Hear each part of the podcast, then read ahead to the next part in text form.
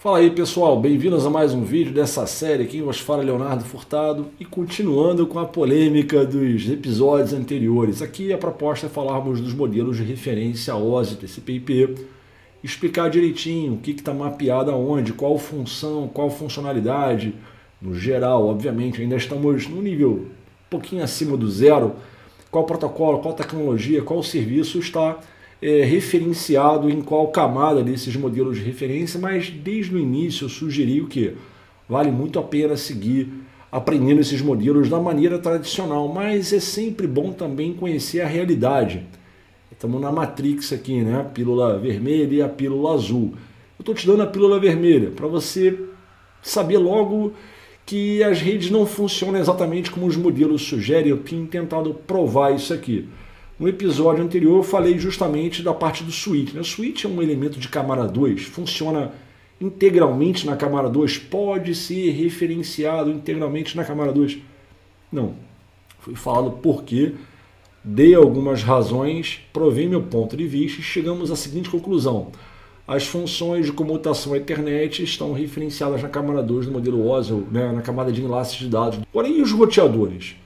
É possível falarmos com 100% de convicção, 100% de propriedade, que um roteador está referenciado na camada 3 do modelo OSI ou na camada de internet do TCP/IP?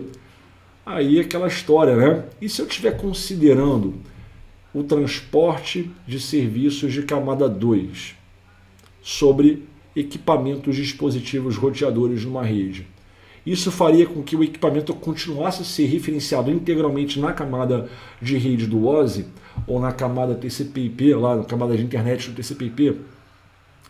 E se eu tivesse, por exemplo, Provider Backbone Bridging, PBB, um projeto com isso aqui, ou uma Bridge Domain com uma VFI, ou uma simples, aqui você pode botar inclusive extensões, por exemplo, L2GPN, L2GPN multiponto, um VPLS ah, não importa se é implementação Martini ou implementação Compela, né, LDP ou BGP, ah, ou até mesmo é, um EVPN multi-homing.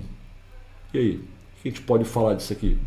Ah, e se eu estivesse falando de um serviço ponto a ponto, por exemplo, um VPWS, em roteadores? Eu vou desenhar isso aqui para você compreender a minha meu ponto de vista. O VXLAN no data center, tu tem o IP Fabric. Ah, Inclusive até o oposto. O, no, no data center, muito mais frequentemente são usados switches. Só que eu não quero contar com protocolos de resiliência Ethernet que são pouco escaláveis, são problemáticos, o risco de loop é muito grande, então eu quero usar uma outra arquitetura. Eu quero que o underlay do meu data center seja IP. Só que eu quero ter alta elasticidade de mobilidade de workloads computacionais. Eu não quero depender de L2 nativo eu quero construir redes L2 como overlay, usando por baixo um IP Fabric totalmente L3. E aí, até o oposto. Esse cenário até passou pela minha cabeça agora, que interessante. Mas vamos focar nisso aqui então. Um roteador tradicional, aquele que você está acostumado a mexer na sua rede, no seu ambiente, rodando serviços L2 apenas. Tá? Ah, mas a gente pode até citar aqui o VXLAN com switches também. Mas vamos botar roteador com VXLAN. Legal? Todos estes cenários aqui são funções de camada 2. A gente fala assim para generalizar L2 e não L3. Ah, e mesmo assim, nesse cenário, aqui está destacado aqui embaixo, é, eu poderia contar com funcionalidades periféricas descritas em outras camadas. Ah, dá um exemplo aí, Leonardo. Poxa, claro, para isso que eu estou aqui. Eu quero classificar um tráfego mesmo que seja para L3, roteamento, usando uma CL de MAC. Vou classificar por endereços MAC, ou vou classificar por tag de VLAN, ou vou classificar com base em marcação de QoS no tag de VLAN, que é User Priority Bits. Certo? Ou alguma instrução no cabeçalho no chain header do MPLS, que aí já seria um 2,5. Vamos tirar o MPLS de cena então, vamos ficar, focar no L2, só no L2. Endereço MAC, tag de VLAN, certo? Ou até mesmo uma aplicação. Uh, roteadores, por exemplo, a Cisco ela tem uma tecnologia chamada NBAR. NBAR. Network Based Application Recognition. Tá? Fazer a classificação do tráfego com base em instruções de camada 7, mesmo que seja para tráfego L3. Então, o roteador está roteando pacotes IP, mas para uma policy ou uma outra manobra, uma outra manipulação do, do, dos fluxos de tráfego, ele está considerando uma classificação, uma identificação desses fluxos com base em instruções de camada 7. E quando você faz uma simples, que vem uma coisa bem simples, se eu pegar uma ACL para filtrar tráfego, tá? filtro de pacote, não falo nem de firewall, tá? não estou nem falando de um CBAC aqui, ou outra funcionalidade mais moderna que essa. Uma simples ACL, estendida, no sentido input ou output de uma interface, onde eu vou classificar endereço IP, tudo bem, camada 3, mas eu porta. Se vier DCP neste protocolo, por exemplo, TCP, na porta 443, eu quero descartar esse pacote. Tá? Então a classificação ela considerou elementos que são descritos em outras camadas, portas de protocolos de transporte. Então, aí a gente fica pensando, como é que a gente pode então falar com segurança que um router está na camada 3? O que, que eu acho justo? as funções de roteamento de pacotes IP executadas por estes dispositivos, sejam eles switches ou roteadores, são funções de camada 3. Aí fica legal. A classificação de pacotes ou de é, do pacote assim, do payload com base em instruções de camada 4, portas TCP e UDP, são referenciadas na camada 4 independentemente do dispositivo que estiver executando esse trabalho. Atividades, ações de classificação de tráfego com base em instruções de aplicação. vou olhar lá no L7. Referenciamos isso como funcionalidade de camada 7, independentemente de que seja ou qualquer que seja o dispositivo. É dessa forma que a gente começa a descrever como funcionam de fato os recursos que mobilizam as redes atuais. E é todo, todos os exemplos que eu estou citando aqui agora são exemplos de longa data. Talvez o mais recente, mas já tem anos também, a parte do VXLAN aqui com o IP Fabric. Todo o resto que eu citei aqui são exemplos de tecnologias que estão no mercado há muito tempo. Tá? Roteadores, switches, desempenho essas funções. Via configuração de facilidades periféricas, você pode estar considerando a manipulação dos fluxos de tráfego interesse qualquer que seja o objetivo do seu projeto técnico, mas as instruções de classificação são derivadas em outras camadas. E agora? O roteador está na camada 3? Aí, por esse motivo que eu sou adepto da, da filosofia, cara, eu não curto engessar o equipamento na camada, e sim a missão que ele está desempenhando. De tantas coisas que ele faz, essa aqui é um recurso de camada 3, ele está roteando o pacote. Mas ele classifica, ele tem uma policy que classifica tráfego com base em instruções de camada 4. Que ele faz isso aqui que uma instrução de camada 7 e assim sucessivamente. Caso você tenha interesse, permita-me mostrar alguns desses exemplos usando roteadores. Exemplos aqui com roteadores. Farei um simples exemplo de uma L2 VPN ponto a ponto. Vou chamar de P2P aqui. O que nós temos na esquerda? Nós temos um roteador esse roteador ele pode, por exemplo, se conectar a um switch na sua rede. E switch tem lá um computador. Esse computador ele vai ter, sei lá, um endereço IP de uh, sei lá, 10.0.0.1. Aí a gente continua aqui o desenho. Esse roteador ele vai passar para outro roteador de backbone.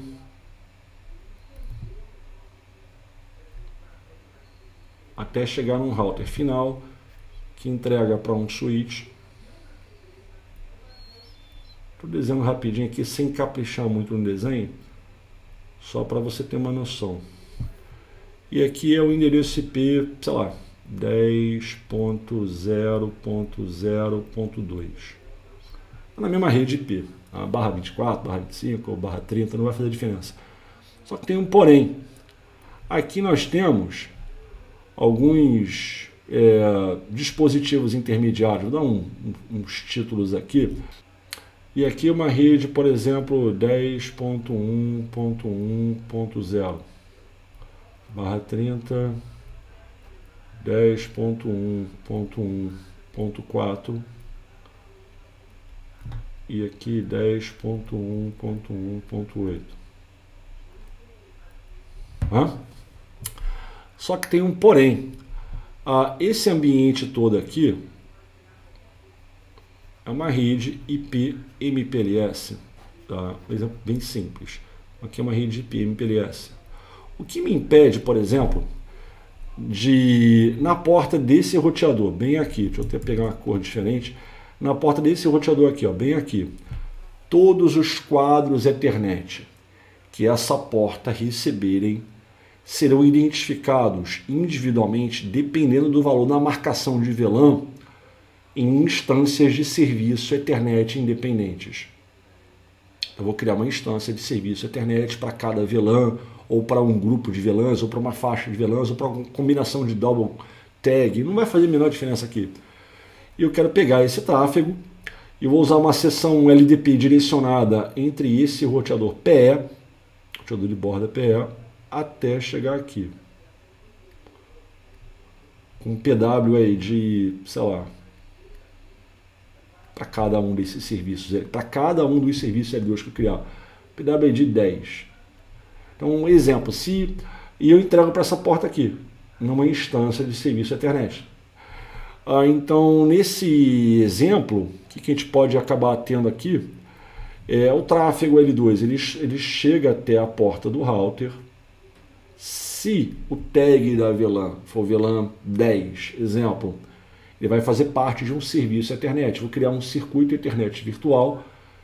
Isso aqui é a mesma coisa que chamamos de Ethernet Flow Point, EFP, Ethernet Flow Point ou Flexible VLAN Tagging. Eu posso identificar esse serviço unicamente, colocar ele numa instância de serviço Ethernet, ele já faz parte ali, obviamente, mapear o tráfego para lá e dar uma ação para aquele tráfego, com ou sem manipulação dos tags. Não vou simplificar eu transporto isso sobre uma rede IP. Você vê que no meio da minha rede aqui é tudo IP. Aqui é uma subrede barra 30, aqui é outra subrede barra 30, aqui é outra subrede. Então o pacote ele tem que ser roteado, ele vai ter que cruzar um router, outro router e outro router, até chegar ultimamente, né, uh, depois de recebido aqui, ele vai ser transportado por esse pseudo-wire, que nós chamamos pseudo-wire, e daqui ele vai descer para o usuário. Então, dois computadores na mesma rede IP, no mesmo domínio de broadcast, aspas, até mesmo na mesma VLAN, embora possa até mudar o tag da VLAN nesse caso, tag 10 ali, 20 aqui, mas eles fazerem parte do mesmo serviço L2 e transportar isso numa rede MPLS. Aqui é uma L2 VPN clássica. Todo, se você trabalha com um provedor de acesso à internet, com um operador de telecomunicações, uma empresa que tem esse tipo de tecnologia, você está acostumado a fazer isso, você sabe como isso funciona. Então eu estou transportando o tráfego L2 do site A para o site B sobre um backbone L3 puro, purinho, purinho, purinho, purinho, purinho, usando uma tecnologia clássica como LDP. Eu poderia fazer isso por BGP em cima de Compela, tendo o pseudowire também, ou fazer em cima de EVPN, que nem pseudowire tem, facilidade de transporte de tráfego L2 sobre uma rede IP, com roteadores.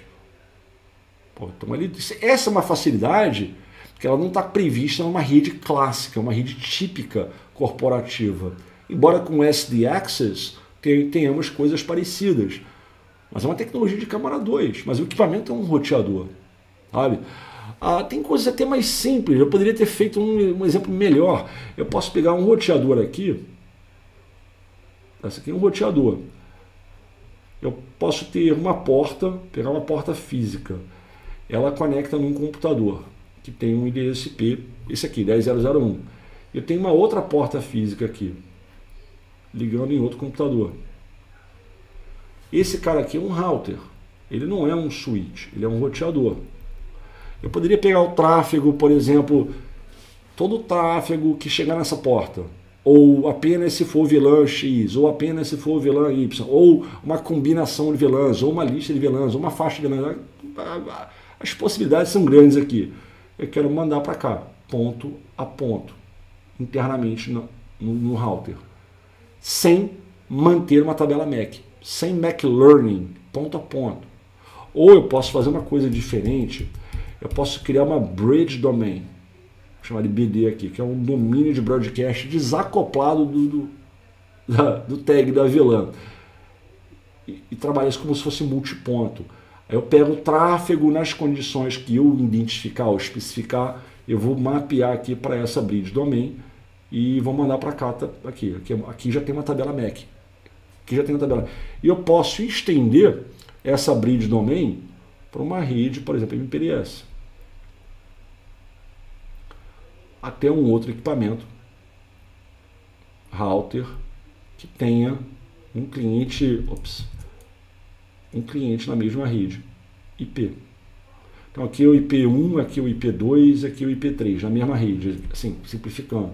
Né?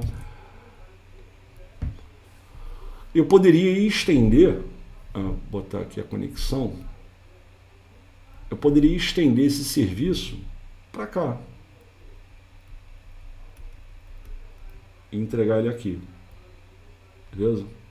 Eu poderia fazer isso duas portas locais um router como um serviço multiponto e participando ainda um, um outro roteador, um segundo roteador, com três computadores aqui se comunicando na mesma rede IP. Num, com, tudo, tudo, em cima de uma rede L3, com roteamento IP, aquela coisa toda, e usando roteadores. O router, ele não pode, eu não posso falar que o router ele é um cara de camada 3, se ele está fazendo um serviço L2. Lá atrás, assim, para finalizar esse ponto, Lá atrás tínhamos tecnologias como, por exemplo, CRB, roteamento e bridging concorrentes. Tínhamos e resgatamos o IRB, que é o roteamento e a bridge é, integrados. Se for tráfego entre computadores na, na mesma subrede IP, no mesmo domínio de broadcast, eu vou fazer L2. Para outros destinos eu roteio, como se fosse uma interface VLAN, uma interface bridge que é muito usado. Inclusive, está é, tá, tá bem na moda, é bem vigente isso aqui. Tá? que a gente chama de router PW nas redes MPLS, que é um nome, uma solução muito conhecida é, no mercado de telecomunicações, router PW. Com a chegada do EVPN, nós temos muito isso aqui, ó, como Ncast Gateway. Está na moda. Tá? Usar, que vai implementar um IRB, uma interface IRB, uma interface VLAN, uma interface BVI, uma interface BDI, depende da arquitetura do equipamento, do fabricante, modelo e marca. Assim, o, que eu tô gast... o tempo que eu gastei aqui, comentar uma coisa que talvez você tenha interesse, obviamente, e te provar assim que, cara, não é o equipamento que está na camada. Tá? Algumas pessoas têm sido, a maioria tem curtido muito essa minha exposição de ideias recebi algumas críticas construtivas. Ah, cara, mas até o cara entender isso vai levar um tempo. Você tem duas opções.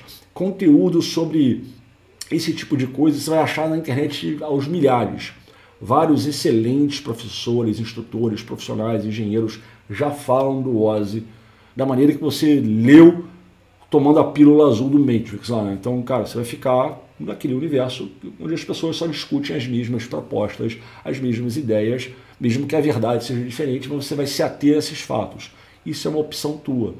Ou você pode pegar a pílula vermelha e tentar entender, cara, que bacana. Ah, e tem coisa nova aqui. É realmente, de fato, a rede não funciona exatamente como esses modelos de referência sugerem ou propõem.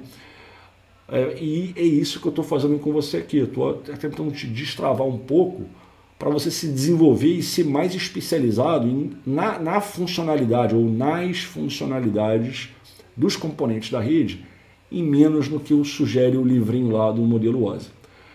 Então esse foi mais um vídeo desse tema. Espero que você tenha curtido, espero que eh, você tenha achado isso interessante.